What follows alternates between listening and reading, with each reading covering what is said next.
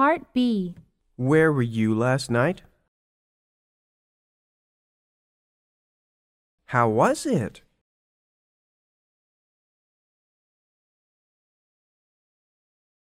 Sounds like it was a very good movie. Part B. I was at the movies. I went to see Titanic.